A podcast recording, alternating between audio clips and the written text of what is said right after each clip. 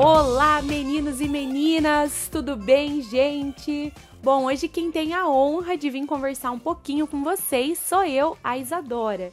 E eu quero te convidar a chorar pelo leite derramado comigo hoje. Você já deve ter ouvido esse ditado que diz ao contrário, né? Não adianta chorar pelo leite derramado. Mas hoje nós vamos chorar pelo leite derramado, só que do jeito certo, porque nós vamos falar sobre culpa. E para começar, eu quero ler com você uma história que tem lá em João 8, do versículo 1 ao 11. É, eu não vou ler a história na íntegra, mas se você quiser depois você pode pegar a sua Bíblia e dar uma olhadinha, eu vou só contextualizar ela para você. Essa história conta que uma mulher é pega pelos mestres da lei e fariseus no ato do adultério, ou seja, ela estava traindo o marido dela. Os mestres da lei e fariseus pegam ela e levam ela até Jesus, que está no pátio do templo pregando para uma galerinha. E aí eles chegam com essa mulher lá e perguntam: Mestre, o que nós devemos fazer com ela? Ela foi pega no ato do adultério e, segundo a lei de Moisés, ela precisa ser morta a pedradas. E aí diz que Jesus primeiro começa a escrever no chão e como as pessoas não param de perguntar o que, a gente vai fazer com ela, meu Deus, e agora? Ele se levanta, olha para aquele povo e diz assim: Ei, mas então quem não tem pecados, que atire a primeira pedra. E conta então a história que um a um se retirou daquele lugar. Todos, desde os mais velhos até os mais novos, saíram de lá. E na verdade sobra só Jesus e a mulher. E agora eu vou parar a história por aqui, depois a gente retoma ela. Mas vamos pensar juntos aqui o porquê será que essas pessoas se retiram de lá? O porquê eles não continuam?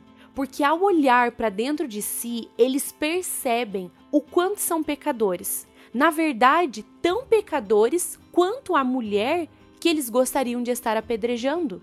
Eles olham para dentro de si e são tomados pelo sentimento de culpa, são tomados por uma crise de consciência e por serem dominados por isso, eles decidem se afastar de Jesus. Diz que eles se retiram de lá e vão para longe de Jesus, enquanto a mulher, que também é uma pecadora, continua ao lado de Jesus. Diz que ela prossegue ali naquele lugar.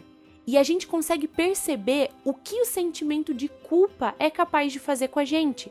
Quando você tem uma crise de consciência ou você permite que a culpa domine o seu coração, é para esse lugar que a gente acaba correndo, é para longe de Jesus. Quando na verdade a gente deveria estar bem perto de Jesus, porque é nesse momento de grande fraqueza que você precisa dele para ser fortalecido e para vencer.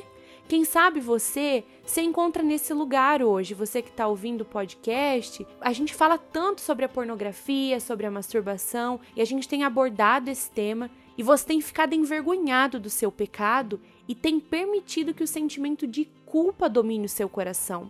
O sentimento de culpa, ele não serve para basicamente nada, porque ele só surge depois do pecado e ele não traz nenhuma mudança de atitude. Ele só te leva para um lugar distante de Jesus, quando na verdade você precisa estar muito perto dele no momento de fragilidade, de fraqueza. E aí a gente pode perceber lá no final dessa história, né, no versículo 10 e 11, eu vou ler aqui para você e a gente percebe qual é o desfecho dessa história quando a mulher decide ficar perto de Jesus. Então diz assim lá no versículo 10: então Jesus endireitou o corpo e disse: Mulher, onde estão eles? Não ficou ninguém para condenar você? Ninguém, Senhor, respondeu ela. Jesus disse: Pois eu também não condeno você. Vá e não peque mais.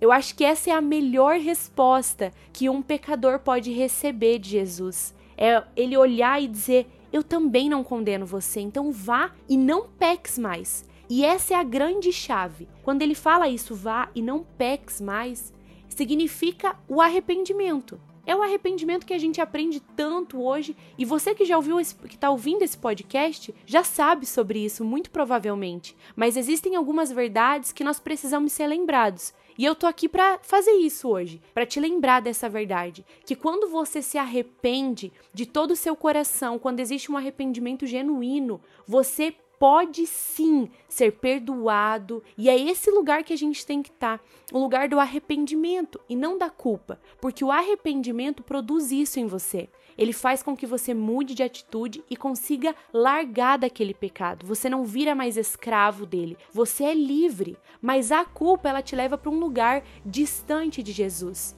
Então, se hoje você tem essa opção, eu peço, largue toda a culpa que tem dominado o seu coração.